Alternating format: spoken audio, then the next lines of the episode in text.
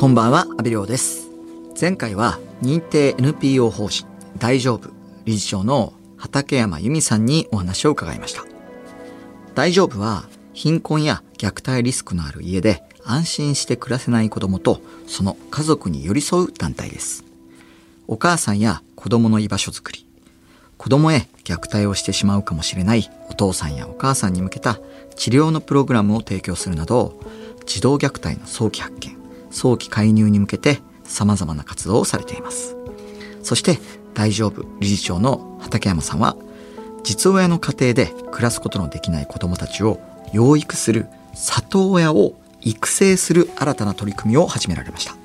今週はその活動について詳しくお話を伺います。畠山さん、よろしくお願いします。はい、よろしくお願いいたします。まずは里親制度といってもなかなかピンとこない方もいらっしゃるかもしれませんのでどんな制度か畠山さんからご紹介いただけますか？はい、えー里親制度とは様々な事情で家族と離れて暮らさなければならない子どもたちを自分の家庭に迎え入れ温かい愛情と正しい理解を持って養育する制度です。里親の種類は大きく分けて3種類あります。えー、と一つは養子縁組里親といって、えーお子さんのいないご夫婦が子育てをしたいまた後継ぎも欲しいしということで養子に迎えるという形での養子縁組里親という形があります。これはもう法律上でも親子として認められるということになります。二つ目は養育里親と言いましてあの養子縁組はしないけれども一定期間、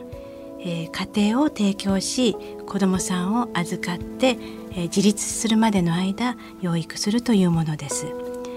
えっともう一つが3番目親族里親です。これは両親が行方不明などで所在が分からず親族が養育者となるものであのおじいちゃんやおばあちゃんが孫を娘に代わって養育するとかいうそういう形のものです。でその2番目の養育里親の中にはこの専門里親という資格があるんですけどこれはあの虐待を受けて、えー育ってきたいろいろな課題のあるお子さん難しいお子さんやまた障害を持っているお子さんを養育するために、えー専門的な知識を身につけて、えー里親活動をするということのもので、まあ、あの養育里親の中に含まれるものになっています。あのー民法で、まあ、養子縁組とか特別養子縁組って、まあ、はい。法律であるじゃないですか、はい。里親っていうのはその何らかの法律に基づいて存在している制度なんですか？はい。まあ、児童福祉法の中で社会的養護って言って家庭で養育が難しいお子さんを社会的養護の中で育てるっていう仕組みの中にもちろん施設養護っていうのがあります。で家庭的養護であったり家庭的養護っていうのは施設の中にもグループホームですとかそういうあの施設の持ってる、えー地域の中で養育するっていうのもありますしでも家庭養護本当に家庭の中で社会的養護の一つとしてあるのが里親という仕組みなので、はい、児童福祉法の中でもきちんと明記されております。まあ、その中にもその3つ養子縁組里親と養育里親親族里親っていうふうに分かれているんですね。ちゃんとこの制度をまあ使うと養育費子どものを養育するための費用が国からちゃんと支給されます。はい、知らない方々の中ではあの孫をね、えー見てるんだけどっていう経済的にも大変だっていう方もいらっしゃる中であでは親族里親になったらいかがですか？ということでアドバイスをしていただけるとお子さんの自立までの、えー生活費教育にかかる部分ですとかの手当が出ますので非常に助かると思います。いやーそれは全然知らなかったですね。ちゃんとその養育費が国からまあ補助されるというか、はいはい。えそれで全額出してくれるんですか？それとも月々いくらみたいな？月々いくらみたいな形でしたりあの、まあ、中学生までだったらクラブ部活動に入ったその部活にかかる実費ですとかそういったものの負担がなくなってちゃんと申請すれば出ますね。いやなんかすごくこの制度ってもっと普及してみんな知るべきですよね。そうなんですそれで、あのーと特に養育里親に関してはその子どもさんの生活費だけでなくって里親手当というものも支給されるんですね。ですから養育者が共働きしなくても一人きちんとその子を育てる、まあ、あの里親さんはほとんどね働いていらっしゃる方も多いんですけれども特に小さいお子さん預かった時にはしっかり養育してほしいので里親手当というものも支給されます。えー、全く里親手当まで出るんですね。里親制度自体が諸外国では結構もうこれが主流ですね社会的養護を施設よりは家庭でというので里親さん多いんですけれども一つはあの日本っていう国があの血縁関係とか血筋を重視する国だからかななかなか他人を家に、うん、えー、迎え入れるという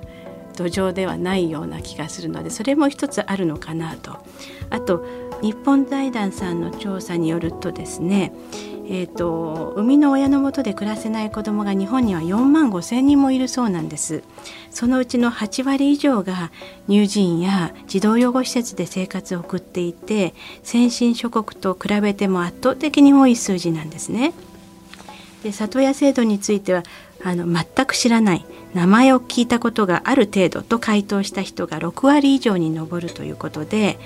まあ、その理由の一つが国が里親の制度普及にお金を使ってこなかったことと日本は法律的に子どもの権利ではなくて親の権利を重視する傾向が強いことも大きな要因だと考えています。この親の権利を重視する傾向っていうのは具体的にどういった障害になるんですか、はい、子どもの権利が優先だと子どもにとって一番どこで暮らすのがいいのかなっていうことを考えて処遇を決めるんですけれども大人側の権利というのはあの親は親権を持っています。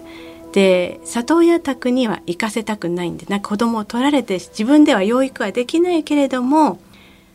子供を取られてしまうようなイメージで施設に預ける時の同意書にはサインはしやすいんですけれども里親宅に預けてもいいですかって言った時にはなかなかあの親権持ってる親の同意がないと里親宅には子供を預けられないまたそういった側面もありますね。ですからこれからはあの里親も私も里親をしておりますけれどもある里子は中学校の入学式にはお母さんに連絡を取って来てもらうんです。その節目節目の大切な時にはお母さんも一緒に式に出ていただいてまたえー、運動会にも来ていただいた親御さん何人かいるんですけども一緒に応援してそして一緒にお弁当を食べるというそういうあの、まあ、里親と実親が一緒に子どものあの晴れの舞台をこう応援したり、えー、そういう里親さんもいいなと思ってます。あの今ちょっとお話出ましたけれども畠山さんってその19人の子供のあの里親になってるんですよね。でなんか一時保護とかショートステイとか入れるともうなんか100人以上超えてるって聞いたんですけど、あ のそんなに子供を迎え入れてるあの里親さんって日本で多分畠山さんが一番なんじゃないですか？あんまり 聞いたことないから分かりませんけどただ最初に来た子供が思春期の15の子だったので。あの畠山さんとか大きい子大丈夫みたいに思われて大きい子が来る確率が高いかったので回転が早くてそんな人数になってしまいました。いやもうあの素晴らしいんですけどあの畠山さんがその養育里親を、まあ、育成していこうと今思われているということなんですけれども、はい、それはそのどういったきっかけからこう始まっているんですか、はい。そうですね。あの、えーと里親さんがあまりにも地域の中で少ないということで増えてほしい仲間が増えてほしいっていうのがあります。でやっぱり里親家庭を必要としている子どもたちがたくさんいるということと今年度から国は市や町のショートステイ事業といってあの親御さんが、まあ、病気で入院しなければならないとか、えー、一時ちょっと育児疲れで本当に週末だけでも子供預かってほしいというそういうニーズが出た場合に地域ではショートステイ事業というのがあるんですね。でこれは今までは児童養護施設などでお願いしていたりまた一時保護というのも児童相談所でやっていたんですけれどもそれだと子どもは学校に行くことが継続していくことができなくなっちゃうので1週間2週間でも休まなければならない。でそのショートステイを今度は里親さん地域の里親さんがあの担えるようになったんです。で地域の里親さんが地域の親御さんからお子さんを一時的に大体7日間なんですけれどもお限度として預かる場合には気軽に地域の中で助け合いができてしかもその子どもは地域の学校に通い続けることができるそういうメリットがあるんです。ですからそういったあの仲間をやっぱり育てていってあの子どもたちのニーズに、えー、応えられればなというふうに思ったんです。FM93 AM1242 日本放送安倍亮の NGO 世界一周。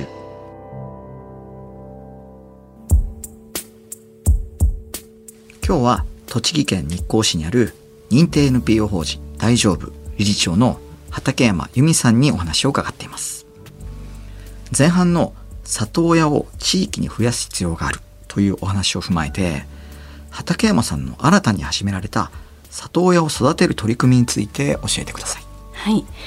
えっと、せっかく里親になって念願の里子を迎えても社会的養護下の子どもたちは愛着障害などさまざまな問題を抱えているんです。えー、里子と里親との良好な親子関係を築けずに養育の途中で断念して施設に戻さなければならなくなった里親もいます。悲しいことに虐待行動に至ってしまう里親もいるんです。そこで取り入れたのがフォスタリングチェンジプログラムです。これはイギリスで開発された里親のための社会的養護下の子どもの養育に特化したプログラムです。えー、このプログラムは1回3時間全部で12回のプログラムになります。昨年ファシリテーターの資格を取り今年初めて6名の里親さんを迎えて実施しました。フォスタリングチェンジプログラム。初めて聞く言葉なんですけども、はい、どういった内容になるんですか、はい、このフォスタリングと、まあ、フォスターというねいうのはあの里親のことなのでフォスタリング里親をしていくためにチェンジプログラムといって子どもも実の子どもと違ってえー、もう生まれた時からさまざまなハンディを背負ってきています。それなので社会に出ていくのも非常に困難なんですですから里親のもとでこういう子どもたちを預かる時には子どもの人生を変えるぐらいのあのイメージで養育をしていかなければならないのでそあのまずは里親として里子への理解を深めることをしていただきます。私たちの方でも説明します。里子はこういう過去を背負ってきてるよと。ですからマイナスからのスタートなんだよ。あの里親養育というのはそうだよっていうことをまず知っていただく。そして里親が里子との関係を、まあ、良好に築いていくためにそのためのスキルを身につけてもらいます。で主には肯定的な注目をこうさまざまな問題行動をしてくる子どもたちなんですけれどもその中でも肯定的にいいところは評価してご褒美もあげて、えーまあ、子どもの好ましい、えー、行動を評価していくっていうことをちゃんと子どもを見てやっていくっていうことをあの主に里親さんにあの宿題の中でやっていただきます。それでだんだんと子どもの好ましくない行動が好ましい行動にこう変化していくっていうような、えー、プログラムやっていくんです。ポスタリングチェンジプログラムを受けた里親の方々からはどういった声が聞こえますか、はい、あの子供を可愛いと思えるようになったと。初めはいやあの可愛いと思って受けているんだけどもいろいろやんちゃしたりこういたずらをしたりするとどうしてもこう怒る回数も増えてくると可愛くないって思えることが多くなってきちゃってなかなか最近可愛いと思えてなかったけれどもいい部分にフォーカスしていくとあこんな可愛いところもあるんだっていうことに気づいて子供を里子を可愛いと思えるようになったっていう感想が聞けたりですねあと逆に子供が自分に甘えるようになってきて少しずつ親子の絆が深まってますなんていう声も聞こえてきます。実際里親経験のある畠山さんからすると里親の喜びややりがいってどんなところになるんですか？そうですね。あの里親同士で話をするとそれこそ10大変なことだらけだったとしますよね。それでも10あっても一つでもその中でいいことがあるともうそれがすごい喜びなんです。もう本当に子どもの笑顔ってすごいなと思うんですけどやっぱり笑いを見たり普通の生活の中での子どもの育ち普通の育ちを見ることが私にとっての喜びであり、まあ、子どもが幸せを感じてるなって思える時ですよね。それは喜びでもありますしもっと言うとうちですと自立していった子どもが何人もいるんですけども子どもたちがもう成人してそしてあの年末年始ですとかことあるたびに、まあ、実家代わりに立ち寄ってくれる時に成長を見る時にああこの子一緒にあの養育してよかったなっていうふうに社会に出ていった子どもたちを見るとやりがいを感じます。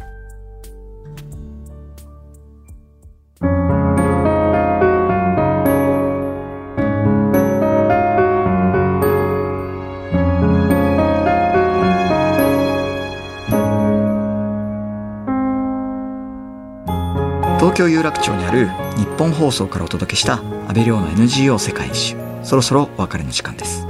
今日は認定 NPO 法人大丈夫理事長の畠山由美さんにお話を伺いました。